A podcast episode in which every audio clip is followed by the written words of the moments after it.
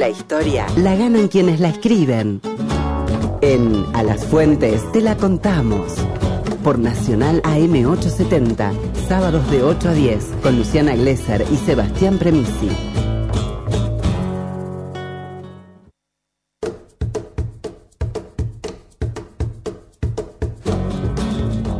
minutos, no se paran de las 9. Qué momento que me gusta tanto. Este es el momento de recibir al que mejor la cuenta, nuestro historiador de todas las historias, Juan Francisco Martínez Peria. Bienvenido, buenos días.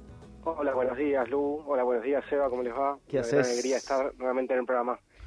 Qué bien, a nosotros también nos hace tan bien tenerte. ¿Dónde nos vas a llevar hoy? Hoy vamos a estar viajando en el futuro y en el pasado, porque este 6 de septiembre, o sea, todavía no, pero este 6 de septiembre se están cumpliendo un nuevo aniversario del primer golpe de Estado del siglo XX en la Argentina, o sea, de 1930, el golpe que le hicieron a Hipólito Yrigoyen y abrió de alguna manera una, una puerta a una historia después sumamente difícil, ¿no?, de toda una continuidad de, de golpe de Estado en nuestro país. ¿Fue el, golpe, ¿Fue el primer golpe a un proyecto popular, se puede decir, del campo popular? Y de alguna manera se puede decir eso, ¿no? Eso en primer lugar, y por otro, lo importante es que también digo, inaugura, como decíamos antes, una seguidilla de golpes posteriores. Eh, un poco retomando lo que vos decías, eh, Lu, eh, Irigoyen, digamos, el radicalismo gobernó desde 1916 a 1930, pero eh, particularmente Irigoyen gobernó del 16 al 22 Después hubo otro presidente que fue Marcelo T. de Alvear y después Irigoyen vuelve en el 28, ¿no? Y vuelve en el 28 con una victoria electoral muy grande. Irigoyen era un líder popular, digamos, distinto a, lo que va a ser Perón, digamos, ¿no? La base social es distinta, su liderazgo es distinto, pero gana las elecciones ampliamente. Sí, pero para los jóvenes que nos estén escuchando tampoco es el radicalismo de Gerardo Morales, ¿no? No, nada que ver, no, no, no, no, pero eso es muy interesante lo que vos señalás eh, Luciana, que es justamente la división del radicalismo. O sea, el radicalismo, eh, vieron que muchas veces dice el peronismo es una bolsa de gatos. Bueno, y el radicalismo, eh, claro, y, por casa como andamos. Claro, el radicalismo siempre estuvo dividido, ¿no? y si hablamos de la izquierda todavía más, pero bueno, eh, el radicalismo siempre estuvo dividido, muy tempranamente se dividió en dos, ¿no? entre aquellos que apoyaban a Irigoyen y aquellos que estaban en contra de Irigoyen, ¿no? los que eran los radicales irigoyenistas y los antipersonalistas. Esta idea de Irigoyen era eh, muy autoritario, personalista, caudillesco. Vos fíjate que una cosa que es interesante es eh, la élite y los sectores incluso de izquierda se oponían a Irigoyen por ideas parecidas, ¿no? Esta idea de que era autoritario, ¿no? Eso también es parecido a Perón, ¿no? Como la confluencia entre la izquierda y la derecha enfrentándose a Irigoyen, argumentando cosas no tan distintas, ¿no? Este, y algo que es importante es, bueno, Irigoyen llega ampliamente con unas elecciones, gana con el doble de los votos que, sus opositores, que el, partido opositor Irigoyen principal era el antipersonalismo, eh, y gana en el 28, pero después aparece la crisis del 29-30, ¿no? Y eh, una crisis que impacta fuertemente en la Argentina y que va a ir generando, digamos, una situación muy difícil, eh, que va a ir de alguna manera generando un caldo de cultivo para lo que es el golpe del 30. Pero algo que a mí me interesa señalar es, es quienes de alguna manera instrumentan, llevan adelante el golpe del 30, ¿no? Esto es un poco complicado y lo vamos a hacer lo más rápido posible. Históricamente, nuestra élite fue una élite liberal conservadora, ¿no? Una élite que habla de libertad, que habla de república, pero que es para unos pocos, y que construye un orden oligárquico a fines del siglo XIX, ¿no? Eh, que es un orden oligárquico eh, donde no hay democracia y donde hay un modelo agroexportador para pocos también, muy vinculado con Inglaterra.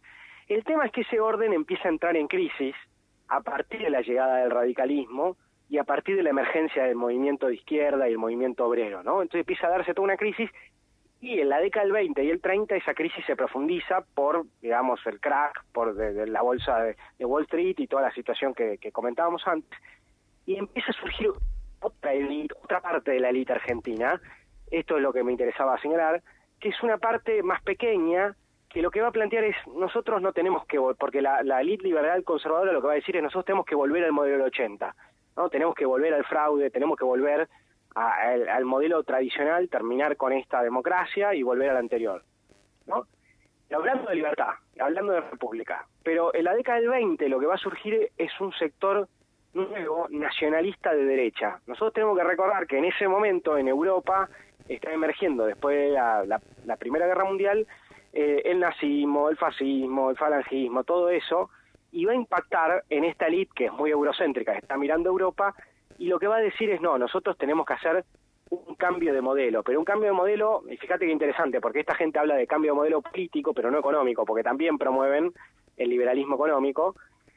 O sea, lo que están diciendo, nosotros tenemos que hacer un golpe de Estado nacionalista de derecha.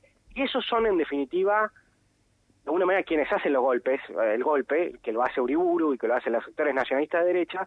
Y en 1930 lo que va a ocurrir es que es derrocado Irigoyen, pobre Irigoyen en realidad es derrocado, pero había muchos sectores que lo querían voltear, la izquierda, el propio vicepresidente, o sea, había toda una traiciones por todos lados, pobrecito, pero finalmente son los sectores nacionalistas de derecha lo, que lo derrocan y gobiernan, digamos, eh, eh, Uriburu va a gobernar, que era un militar, va a gobernar del 30 al 32, intentando de alguna manera aplicar un poco este modelo nacionalista de derecha que él pensaba, pero ¿quiénes van a ser lo que lo van a torpedear ese proyecto?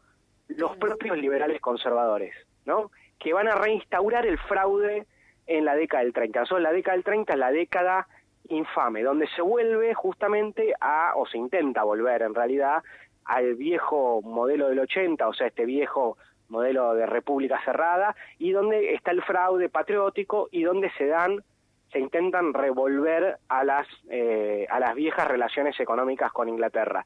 Eso se llamó la década infame, donde por ejemplo, esto es muy importante, lo que vimos además de fraude fue la o sea, los efectos del golpe fue Irigoyen preso, este proscripción del radicalismo, esto es muy interesante porque el peronismo puede estar proscripto, persecución de los radicales, radicales presos en todos lados, eh, y después, por ejemplo, la creación de la sección eh, especial en contra del comunismo, la introducción de la picana eléctrica, o sea, una política muy, muy represiva ya en ese primer golpe de Estado.